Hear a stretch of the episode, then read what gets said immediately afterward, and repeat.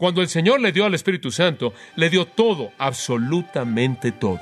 Somos los poseedores de manera permanente de todo lo que necesitamos y mucho más que eso.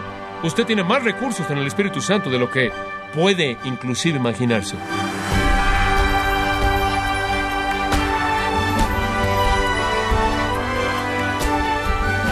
Queremos darle las gracias por acompañarnos en este su programa Gracias a vosotros con el pastor John MacArthur.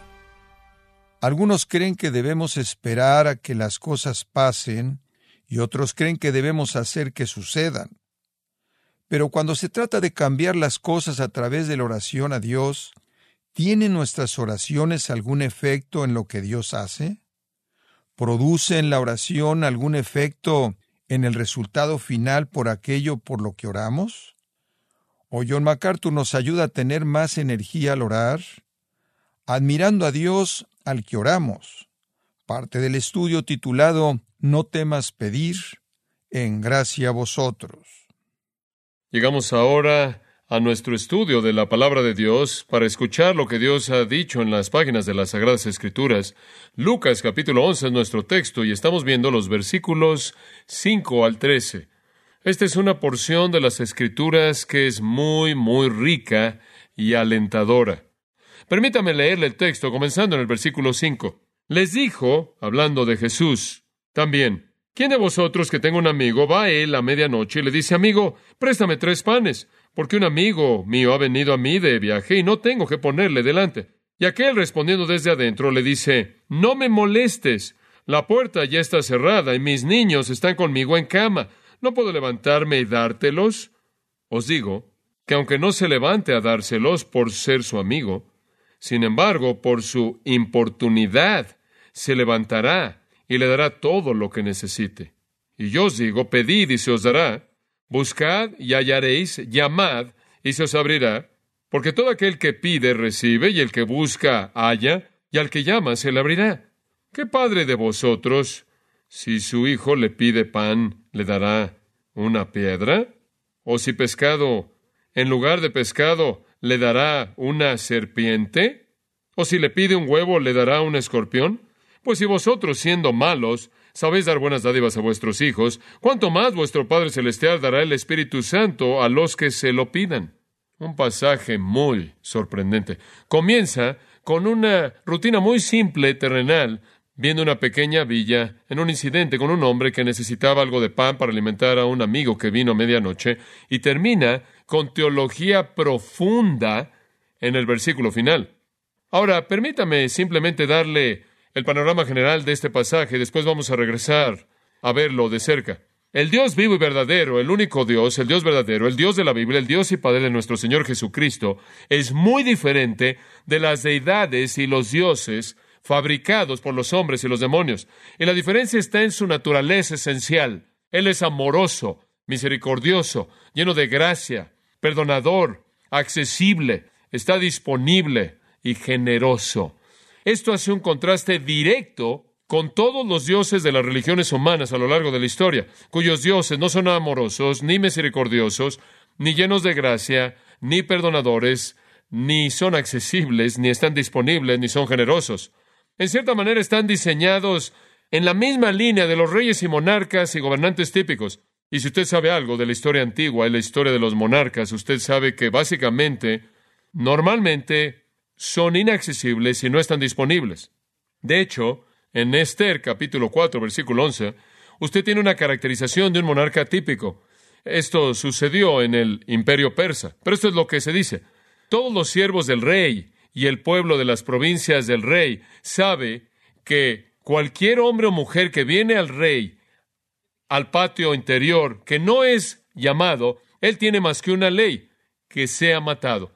Si el rey no lo llama a usted y va a su presencia, él lo va a matar. A menos de que, dice Esther 4.11, el rey le extienda un cetro de oro para que viva. Usted puede entrar a la presencia del rey y podría perder su vida. No puede hacer nada más eso. Ahora esa es una manera típica en la que los monarcas funcionaban. Usted solo se acercaba cuando era invitado, usted se acercaba de alguna manera delicada, usted podría haberse acercado de espaldas, leemos en algunos casos, o postrado, y con toda certeza en algunos casos a gatas, Y de manera típica el rey estaba elevado para que le quedara claro a usted de que él estaba muy por encima de usted y de alguna manera estaba debajo de sus pies. Usted se acerca con cierto titubeo, con cierta delicadeza y ciertamente no se acercaba con una actitud demandando nada. Pero nuestro Dios es totalmente lo opuesto. Él está disponible de manera absoluta. Él es accesible de manera total, lleno de gracia, misericordioso, compasivo, amable y puede ir a su presencia con valentía y pedir lo que usted quiera puede ir a su presencia en cualquier momento y no interrumpirlo. De hecho, Él desea que usted haga eso. Pasa Hebreos 4:16 por un momento, y aquí hay un versículo que en cierta manera lo vamos a usar como un trampolín para nuestra discusión de este texto. Hebreos 4:16 en cierta manera amarra el principio que aprendemos en este pasaje de Lucas. Y dice esto, versículo 16, acerquémonos, nos estamos acercando a Dios, acerquémonos a nuestro gran sumo sacerdote, el Hijo de Dios en el cielo, acerquémonos y algunas traducciones usan la palabra acerquémonos pues confiadamente. Algunas tienen la traducción con valentía. Usemos la palabra valentía. Creo que es una representación más genuina del griego. Acerquémonos con valentía al trono. Y este es el giro interesante al trono de la gracia, un trono que no es un trono de ley, no es un trono de justicia, no es un trono de juicio, es un trono de gracia. Entonces, acerquémonos con valentía al trono de la gracia para alcanzar misericordia y hallar gracia para el oportuno socorro. Ahora quiero que vea la palabra confiadamente o valentía, parresia en el griego. Parresia significa libertad al hablar, básicamente. Significa decir lo que usted quiera decir. Significa ser valiente en lo que usted dice. Significa ser abierto y franco, como diríamos, habla de frente y dilo como es. Ve a Dios con apertura y franqueza y valentía y confianza y pide lo que quieras del que está dando gracia y misericordia para ayudar. Esta es una promesa que creo que con frecuencia es pasada por alto. Se nos dice que vengamos a Dios con valentía para lo que esté en nuestros corazones. Ahora, le mostré algunas oraciones en las Escrituras en donde la gente de hecho dijo, Dios escúchame, óyeme, Préstame atención, no te escondas de mí, tengo esto en mi corazón y te lo estoy trayendo para que lo entiendas y quiero que actúes, oh Dios, y me oigas y respondas mi oración. Y mientras que ciertamente hay una medida de humildad ahí, también hay un elemento muy fuerte de confianza y valentía. Ese tipo de valentía es lo que Jesús está enseñando aquí en este pasaje que es maravillosamente rico en Lucas capítulo 11. Ahora, como dije la última vez, sabemos que Dios es santo y sabemos que Él es todopoderoso y todo sabio y Él sabe todo. Sabemos que Él es incambiable, sabemos que Dios es absolutamente soberano, que Dios está en control completo de toda circunstancia, todo detalle, y Él está llevando a cabo su plan de manera perfecta. Sabemos eso, y eso lleva a la pregunta, ¿por qué oro? Y si Dios va a hacer lo que Él va a hacer, ¿por qué debo orar? ¿Cómo es que mi oración va a tener algún efecto en eso? Y ciertamente simplemente voy a entrar y voy a salir rápidamente, lo más rápido que pueda. Y debido a que Dios va a hacer lo que Él va a hacer de cualquier manera, no quiero molestarlo interrumpirlo con mis pequeñas oraciones triviales. ¿Cómo es posible que voy a entender la función, el papel de mis oraciones? Y le dije la última vez que aunque Dios ha ordenado los fines, Él también ha ordenado los medios. Y el fin ha sido fijado, y Él usa el medio para alcanzar su fin. Y uno de los medios que Él usa para alcanzar sus fines son nuestras oraciones. Esa es la razón por la que la oración eficaz del justo puede mucho. Dios determina quién va a salvar desde antes de la fundación del mundo. Él elige a algunos para salvación, pero Él, aunque escoge salvarlos, este es el fin, el medio es su fe y su arrepentimiento. Y Dios ha determinado que seamos conformados a la imagen de Jesucristo. Ese es el fin. Pero el medio es nuestra obediencia. Dios ha determinado edificar su iglesia, pero el medio es nuestro servicio y nuestra predicación del Evangelio. Dios ha determinado que Él bonificará a su iglesia, el cuerpo de Cristo. El medio es el ejercicio de nuestros dones espirituales. Dios alcanza sus fines a través de sus medios y uno de los medios que Él nos ha dado es la oración. Y conforme oramos, somos los medios mediante los cuales Dios alcanza sus fines. Inclusive nuestra oración más simple no es insignificante para Dios, así como esta ilustración fue tan simple. Todo lo que el hombre quería eran tres pequeños pedazos de pan. Lo que parece ser algo trivial, no una necesidad, no una emergencia, no una gran necesidad. Y eso es exactamente por qué Jesús usó eso como una ilustración.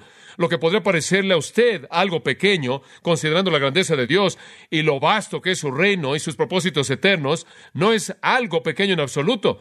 Usted no necesita sentirse apenado cuando usted va a Dios, no necesita sentir que sus trivialidades no le importan a Él, no necesita considerar eso porque Dios es soberano y por lo tanto no necesita lo que usted le va a decir, su información. Usted no necesita considerar eso porque su decisión divina y sabiduría y poder ya están en su lugar y Él va a hacer lo que va a hacer. Y no necesita pensar que sus oraciones no juegan una parte en eso. juegan una parte en eso, tienen un lugar y necesita ir y necesita ir con valentía, sea cual sea el asunto. Porque como todo lo demás en nuestra experiencia espiritual, los fines de Dios son alcanzados mediante medios que involucran nuestra voluntad, nuestra obediencia, nuestro deseo, nuestra fidelidad. Ahora, la palabra clave en Lucas 11 es la palabra importunidad o persistencia. A eso apunta en el versículo 8 cuando dice, os digo que aunque no se va a levantar y darle algo porque es su amigo, sin embargo, por su persistencia o importunidad, él se va a levantar y darle lo que necesita. Persistencia, como le dije, o importunidad es una palabra muy importante. Anaideían, una palabra muy rara, significa importunidad. Importunidad es diferente que oportunidad. Oportunidad es simplemente una circunstancia que es favorable para usted. Importunidad es algo que es totalmente diferente. Importunidad es otra palabra para ser grosero o demasiado atrevido. Es una palabra para desvergonzado. Es una palabra para ser agresivo en extremo. Es una palabra para, como lo dijimos la última vez, tener muchas agallas. Es una palabra para describir, como usted sabe, el apurarse a meterse en un lugar donde los ángeles temen pisar ese tipo de actitud. Y Jesús está diciendo aquí que este hombre recibió lo que quiso porque no tuvo vergüenza. Él se levantó a la mitad de la noche y fue ahí, molestó a su vecino y aparentemente no le preocupó que el hombre estaba dormido, él estaba en la cama ya con su familia, él estaba a la mitad de la noche y él va a ir ahí a molestar a toda la familia. Todo el mundo se va a levantar. El hombre va a tener que darle el pan porque es un deber social el hacerlo y demás. Este es algo valiente que hacer. Esto es algo grosero. Esto es algo que demanda agallas. Levantar a la familia entera a la mitad de la noche por algo tan simple como tres pedazos de pan. El Señor nos está enseñando aquí algo acerca de cómo nos acercamos a Él. Él está llamando en este pasaje a las interrupciones sin vergüenza, valientes, la oración que es agresiva, que va a Dios cuando podría parecer inoportuno, no entrar y salir, sino descargar su corazón entero. Ahora, la última vez vimos la parábola, versículos 5 al 8, y no lo voy a volver a leer. El Señor nos introdujo este asunto con una historia que todo el mundo entendería. Y el punto de la historia es que cuando usted no tiene pena de pedir, usted recibe lo que pide. Recuerde lo que dijo Santiago. No tenéis porque no pedís. No vacile en pedirle a Dios. En cualquier medianoche, en cualquier circunstancia, no importa lo pequeño que sea, si usted no lo tiene es porque usted no pidió por ello. Sin pena, somos invitados a venir invadiendo e interrumpiendo y reclamando al decir que tenemos la invitación y diciendo, Dios, tú prometiste, tú dijiste que oráramos sin cesar, tú dijiste que pidiéramos, tú dijiste, ven, entonces demándame si estoy fuera de línea, aquí estoy. Y entonces vimos la parábola y fue fascinante ver esta parábola. Y lo segundo que vimos, no solo la parábola, sino la aplicación de la parábola, vino en esta promesa increíble. El segundo punto es promesa, versículos 9 y 10. Y voy a llevarlo de regreso ahí. Jesús todavía está hablando. Y os digo, pedid y se os dará, buscad y hallaréis, llamad y se os abrirá, porque todo aquel que pide recibe y el que busca encuentra y al que llama se le abrirá. Esto simplemente va más allá de la imaginación. Les digo, vengan, vengan a la mitad de la noche, vengan por lo que puede parecerles pequeño, vengan y háganme cumplir mi deber, así como un amigo hizo que otro amigo cumpliera con su obligación social de mostrarle hospitalidad para darle algo a alguien que tenía una necesidad. Háganme cumplir mis promesas, háganme cumplir mis responsabilidades. Vengan, pidan y yo voy a dar. Busquen y van a encontrar. Llamen y la puerta se les abrirá. Esto es casi demasiado sorprendente como para ser verdad. Tan sorprendente que después de decirlo una vez en el versículo 9, simplemente como para enfrentar con nuestra incredulidad, él lo vuelve a decir en el versículo 10. Esto de nuevo es Dios invitándonos a venir a su presencia y hay una progresión. Usted comienza pidiendo y después se vuelve más agresivo y comienza a buscar y finalmente comienza a golpear, a llamar, a golpear. Su apelación se vuelve más agresiva. ¿Acaso de alguna manera esto no le gusta a Dios? ¿Acaso esto de alguna manera irrita a Dios? Al contrario, Usted pide, usted recibe. Usted busca, lo cual significa usted ruega y encuentra. Usted llama, lo cual significa que se vuelve más intenso y la puerta a las bendiciones de Dios le serán abiertas a usted. Ahora ese es simplemente repaso. Llegamos a un tercer punto y llamemos esto el principio. La parábola tuvo sentido debido a una promesa. La promesa tiene sentido debido a un principio. Y el principio es un principio bastante simple. Es este el principio. Los padres le hacen bien a sus hijos. Observe el versículo 11. ¿Qué padre de vosotros, si su hijo le pide pan, le dará una piedra? ¿O si pescado en lugar de pescado le dará una serpiente? ¿O si le pide un huevo, le dará un escorpión? Ahora este es un principio básico. Los padres les dan regalos buenos a sus hijos. Hablando en términos generales, hablando en términos humanos, los padres se preocupan por sus hijos. Él lo está elevando un poco más a partir de la amistad. La respuesta del amigo es, no me molestes. la puerta ha sido cerrada, mis hijos y yo estamos en la cama, no puedo levantarme y darte nada.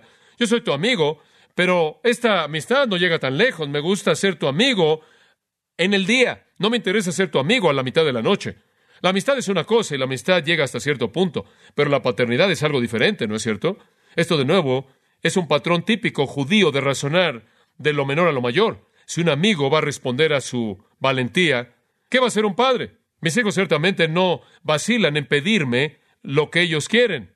¿Los de usted? Ciertamente nunca han vacilado, titubeado en pedirle a su madre lo que querían.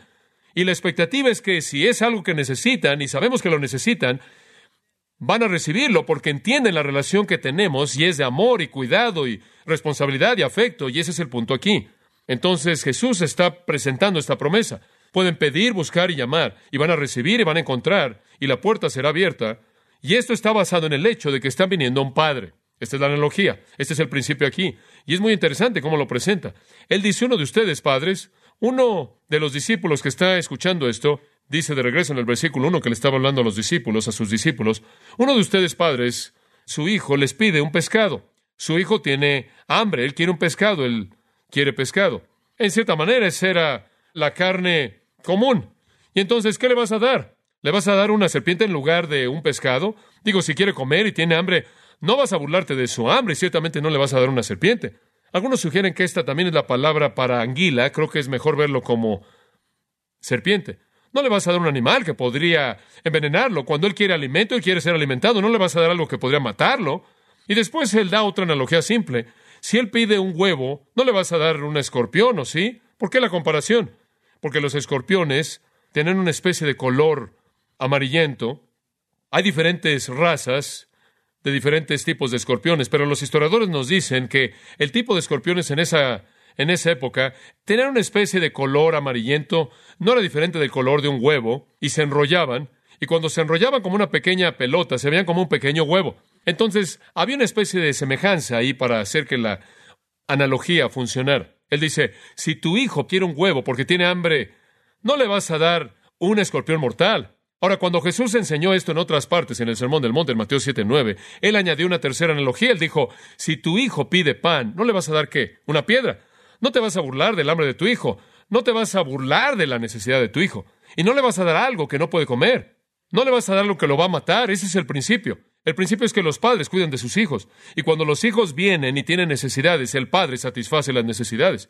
Y entonces vemos la parábola que ilustra que debemos venir en cualquier momento, sin importar lo simple que sea la necesidad, y ser valiente de manera excesiva en nuestra petición. La promesa que yace detrás de nuestra venida es que lo que busquemos, si está dentro del marco de su voluntad, lo vamos a recibir. Eso se basa en el principio que Dios es un Padre. Ahora eso nos lleva al cuarto y punto más importante. Llamémosle la premisa. Y por premisa quiero decir el meollo, el cimiento sobre el cual esta discusión está construida, está desarrollada. Y aquí está, versículo 13. Y si vosotros, siendo malos, sabéis dar buenas dádivas a vuestros hijos, ¿cuánto más vuestro Padre Celestial dará el Espíritu Santo a aquellos que le piden? Ahora somos llevados a la teología. Este versículo es rico. Hemos visto una parábola y una promesa y un principio y una analogía, y ahora llegamos a una premisa divina. Ahora llegamos a doctrina bíblica. Pues si vosotros, siendo malos, podemos detenernos ahí y enseñar acerca de la depravación del hombre, ¿verdad? Ustedes son malos. Y él está hablando a sus discípulos, sus seguidores, aquellos que se habían sometido a él, aquellos que eran, entre comillas, salvos. Ellos eran sus hijos, pero todavía eran malos. No es solo lo que hacemos, sino es lo que somos que es malo. Pues si vosotros, siendo malos, y por cierto la palabra malo es poneros, poneros, malo, impío, indigno, sin valor, usada en Mateo 5.37 y 6.13, y traducida por muchas traducciones como una referencia a Satanás, el maligno, ustedes comparten la naturaleza esencial que el diablo posee. Pues si vosotros, siendo malos, inclusive aquellos que siguen a Jesucristo, todavía tienen un principio malo de pecado operando en ellos, vosotros, siendo malos, no obstante, tienen la imago Dei residual. Todavía les queda en ustedes el residuo de la imagen de Dios que fue contaminada en la caída, pero todavía está ahí, porque a nivel de corazón son malos, engañoso es el corazón más que todas las cosas y perverso, Jeremías 17, 9. No hay justo ni a un uno, Romanos capítulo 3, somos malos. sabéis dar buenas dádivas a vuestros hijos. Esa es la imagen de Dios residual. Cuando usted ve lo que llamamos la leche de la bondad humana, cuando usted ve a personas que no conocen a Dios, hacer un buen trabajo como padres, amando a sus hijos, mostrando bondad, dándole a sus hijos lo que necesitan, siendo filántropos, usted está viendo el residuo de la imagen de Dios tan torcida y tan dañada en la caída, pero todavía está ahí. Y entonces él dice, si vosotros, siendo malos, sabéis dar buenas dádivas a vuestros hijos, y aquí viene la clave, ¿cuánto más? Esta es una manera antigua rabínica de discutir, una manera antigua judía de discutir, el argumento de cuánto más, el enfoque de cuánto más. ¿Cuánto más que ustedes que son malos, su Padre Celestial implícito, quien no es malo, quien es perfectamente santo, dará? Digo, si ustedes que a nivel de corazón son malos, dan buenas dádivas, buenos regalos a sus hijos, ¿cuánto más su Padre Celestial, quien es santo, dará a sus hijos? Si ustedes, que solo pueden amar de manera imperfecta, dar buenas dádivas, buenos regalos a sus hijos, ¿cuánto más su Padre Celestial, quien ama perfectamente, le dará a sus hijos? Si ustedes, que son limitados en su sabiduría, dan a sus hijos lo que ustedes creen que es lo mejor, cuánto más su Padre, quien es perfectamente sabio, dará lo mejor a sus hijos. Todo esto presenta un vacío inmenso en nuestro entendimiento. Usted puede ir a Dios porque Él es un Padre amoroso, pero es un Padre amoroso que está muy por encima del Padre más amoroso en este mundo, quien por naturaleza es malo y quien hace su mejor esfuerzo por dar buenos regalos a partir de un corazón corrupto y caído.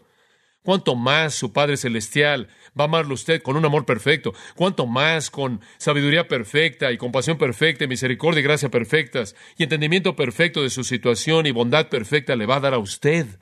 Entonces, cuando va a Dios, va con valentía y va con persistencia y entra corriendo y descarga lo que está en su corazón y primero pide y después comienza a rogar y después comienza a golpear y sepa esto, que Dios se deleita con eso se deleita en eso, porque Él, con su amor perfecto y sabiduría perfecta y poder perfecto y provisión perfecta, puede dar lo mejor a sus hijos. De hecho, Salmo 84, 11 dice, Él no retiene ningún bien de aquellos que caminan rectamente, sus hijos. Él no retiene nada. Entonces, ¿cuánto más su Padre Celestial dará que cualquier Padre terrenal? ¿Sabe una cosa? Juan 13.1. Habiendo amado a los suyos, los que estaban en el mundo, los amó estelos, al máximo nivel, al fin, hasta el punto máximo, de manera total, completa, de manera ilimitada, infinita. Es a partir de ese amor, es a partir de esa sabiduría, es a partir de esos recursos que Dios da. Muy diferente que un concepto de un monarca terrenal o un Dios falso. Pero está este punto interesante aquí. Dice, ¿cuánto más vuestro Padre Celestial dará el Espíritu Santo a los que se lo pidan. Eso no parece tener sentido cuando usted lee eso a la primera. De hecho, en el pasaje paralelo, Mateo 7:11, solo paralelo en enseñanza, aunque en una ocasión diferente, escuche Mateo 7:11, vea si esto no tiene mejor sentido. Si vosotros siendo malos, aquí Jesús enseñó lo mismo en el Sermón del Monte, pues si vosotros siendo malos sabéis dar buenas dádivas a vuestros hijos, ¿cuánto más vuestro Padre que está en los cielos dará lo que es bueno a los que le pidan. Ahora ese es un buen paralelo, ¿no es cierto? Ustedes siendo malos saben cómo dar buenos regalos, ¿cuánto más su Padre Celestial dará lo que es bueno a los que le pidan? Pero no dice eso aquí. Dice, ¿cuánto más vuestro Padre Celestial dará el Espíritu Santo? ¿Cómo es que el Espíritu Santo entró aquí? Y leí algunos comentarios no hace mucho tiempo atrás que dice que hay una estrechez aquí. En Mateo es aquello que es bueno, es amplio, ilimitado. Aquí es el Espíritu Santo. Entonces Él aquí lo estrecha, lo hace particular a esto específico. Cuando leo cosas así, en cierta manera no se oye bien que el Señor habría hecho particular su promesa. Él lo habría hecho tan amplio como fuera posible en un lugar, cualquier cosa que es buena, y después hacerlo particular al Espíritu Santo en otro lugar. En cierta manera me siento en el respaldo de mi silla y entro en mi modo de meditación para tratar de entender lo que realmente está siendo dicho aquí. El punto entero de esto no es que Dios nos va a dar de manera particular algunas cosas prescritas si resulta que le pegamos al blanco. La idea entera es que venimos y pedimos lo que está en su corazón y entra corriendo a la presencia de Dios cuando quiera, claro, con una medida de humildad y reverencia, no obstante, aún así, desnudando su corazón, hablando con valentía, siendo persistente, yendo al extremo, por así decirlo, puede esperar que Dios, quien es generoso, le dará lo que es bueno. Pero ¿cómo es que el Espíritu Santo encaja aquí? Permítame explicarlo de una manera simple. Muy bien, no dice que usted pide el Espíritu Santo necesariamente, dice, dará el Espíritu Santo a los que le piden. Cuando usted le pide a Dios lo que usted le pide, lo que sea, Dios le da el Espíritu Santo. Permítame mostrarle lo que quiero decir. Usted pide consuelo. Él le dio al consolador, ¿verdad? Usted pide ayuda. Él le dio al ayudador. Usted pide verdad. Él le dio al maestro de la verdad. Usted pide poder. Él le dio al espíritu de poder. Usted pide sabiduría. Él le dio al espíritu de sabiduría. Usted pide guía. Él le dio al guía. Usted pide amor, gozo, paz, paciencia, benignidad, bondad, fe, mansedumbre, templanza, y Él le dio al Espíritu cuyo fruto es liberado en su vida.